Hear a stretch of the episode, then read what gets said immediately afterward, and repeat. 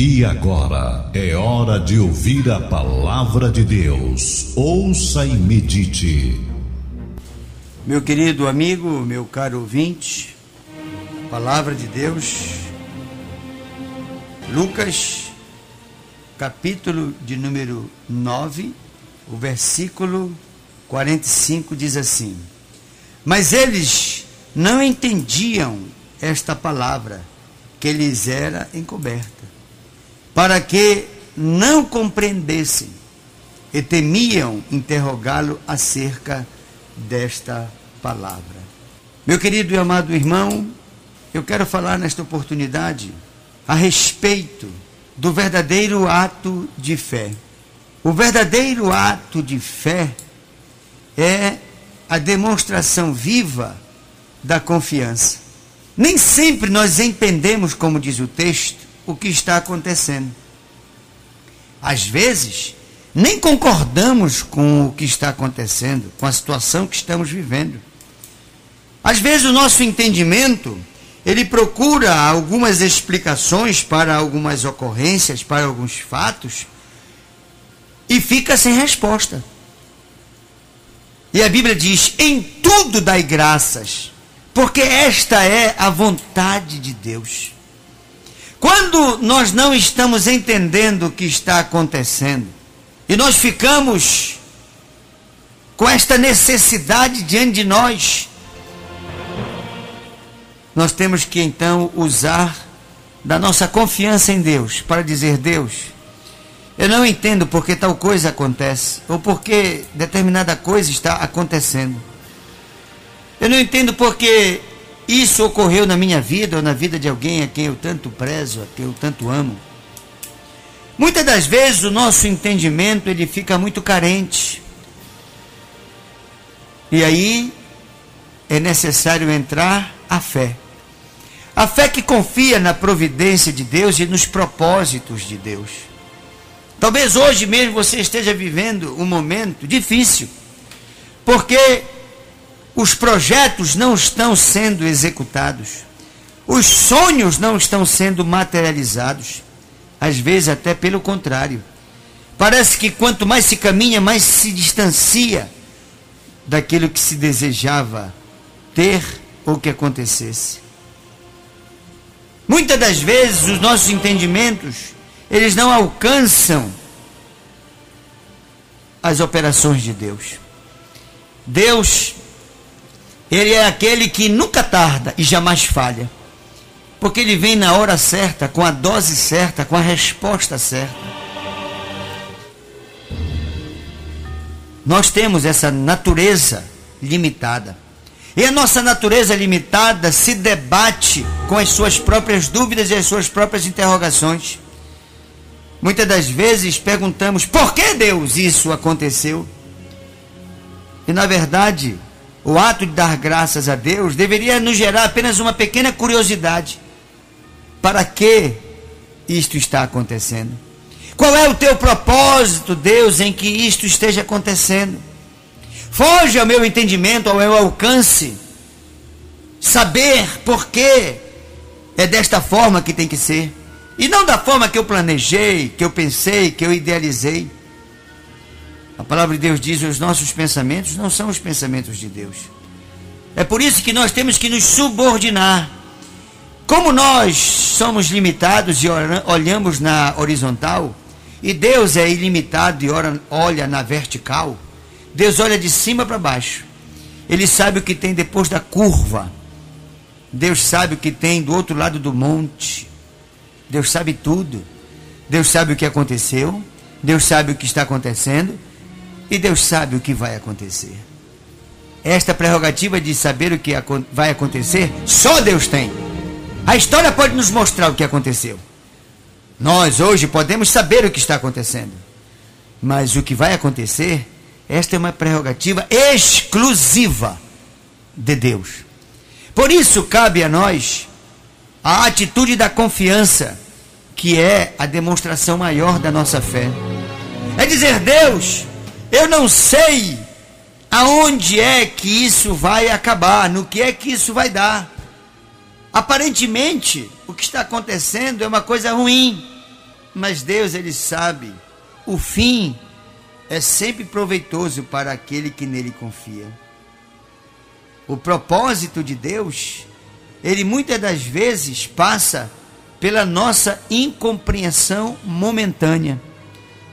Quando Jesus caminhava na direção de cumprir a missão para a cruz do Calvário, ele teve que dizer para João: João, o que eu faço agora tu não entendes. Mas breve, João, tu vais entender. Eu preciso morrer para salvar a humanidade.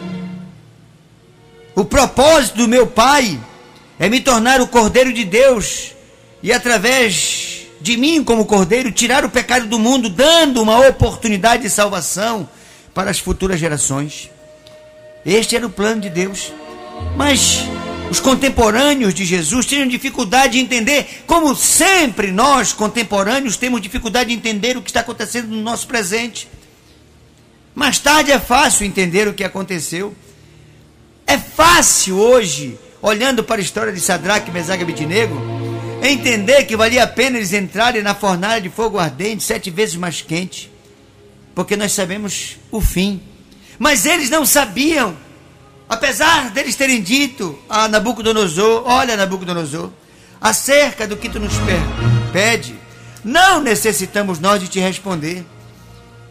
Porque se o nosso Deus a quem continuamente servimos quiser, ele pode nos livrar das tuas mãos e da tua fornalha sete vezes mais quente.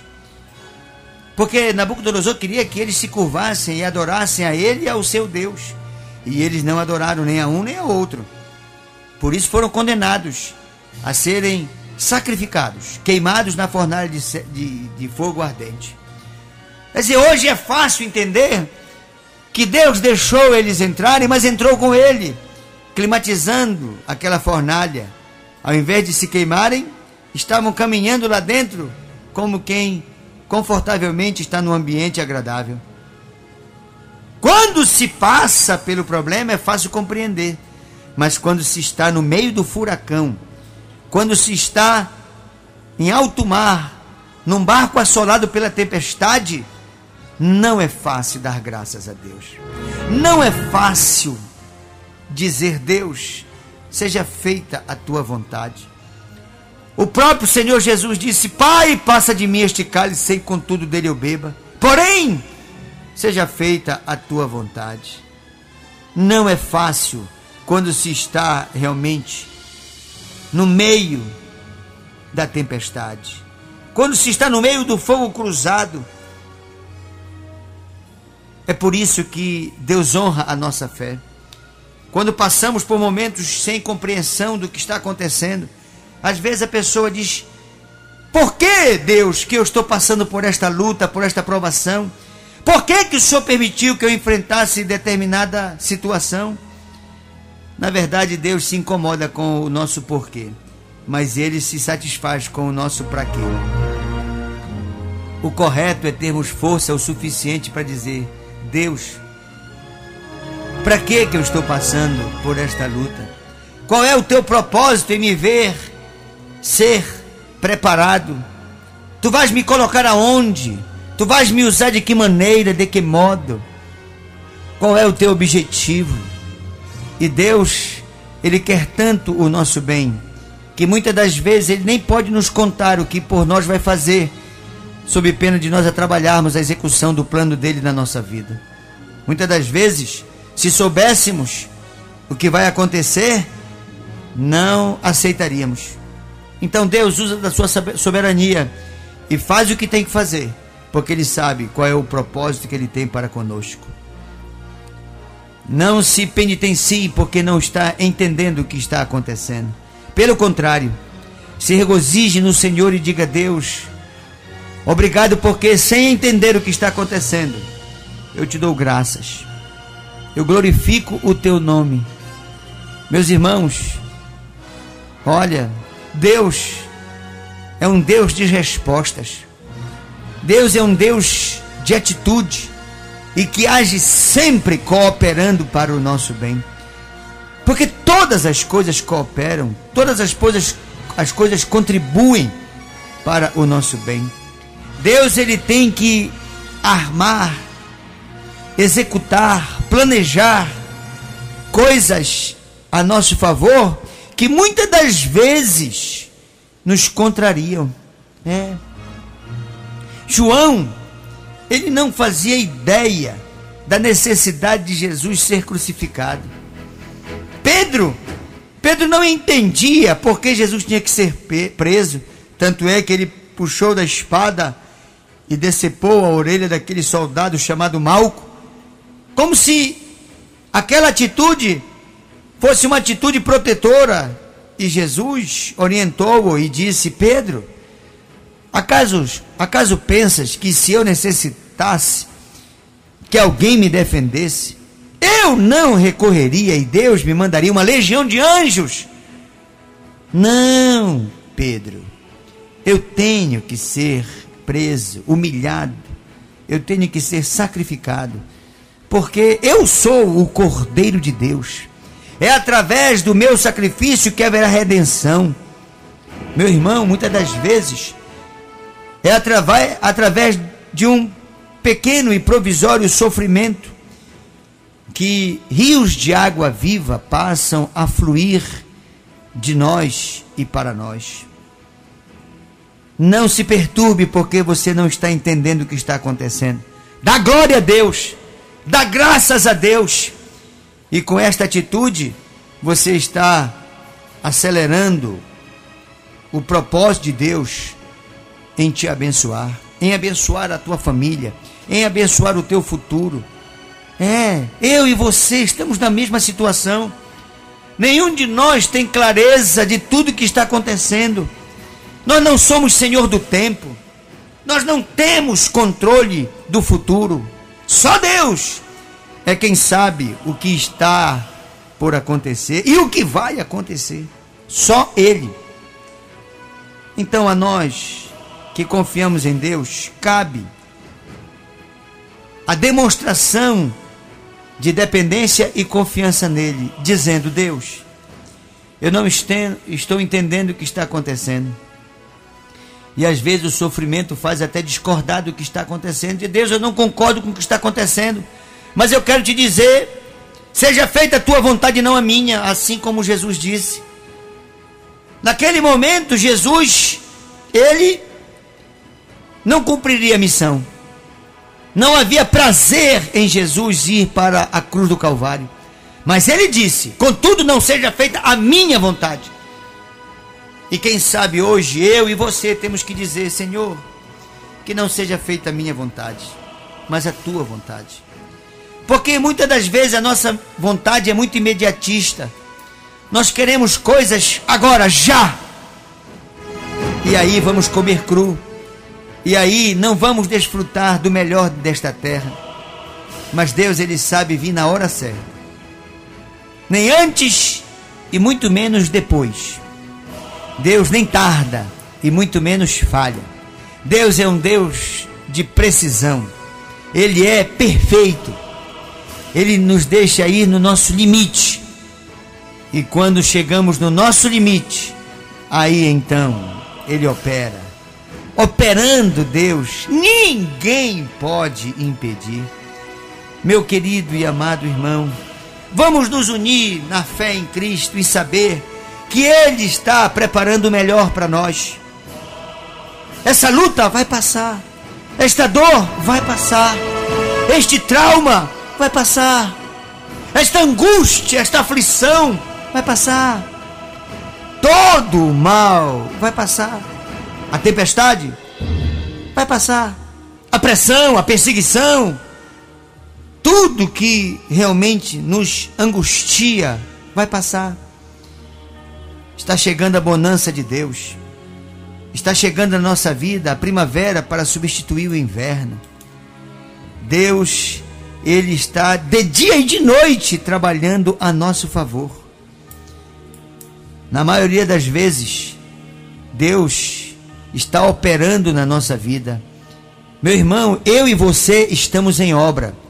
Deus está operando no nosso caráter, no nosso temperamento, no nosso gênio no nosso linguajar, na nossa mente. Deus está operando. E esta operação de Deus às vezes soa como algo estranho o tratamento que Deus está aplicando na nossa vida para melhorarmos. Às vezes nós estranhamos e não entendemos. Mas não te preocupe em entender, te preocupe em confiar, te preocupa em ter fé. E diz o que eu não quero é duvidar do amor de Deus para com a minha vida. Isto eu não quero. Eu ter dúvida do que está acontecendo, eu ter incompreensão, eu não ter entendimento do que está acontecendo, isso é normal do ser humano. A mim e a você é dada a tolerância por não entendermos.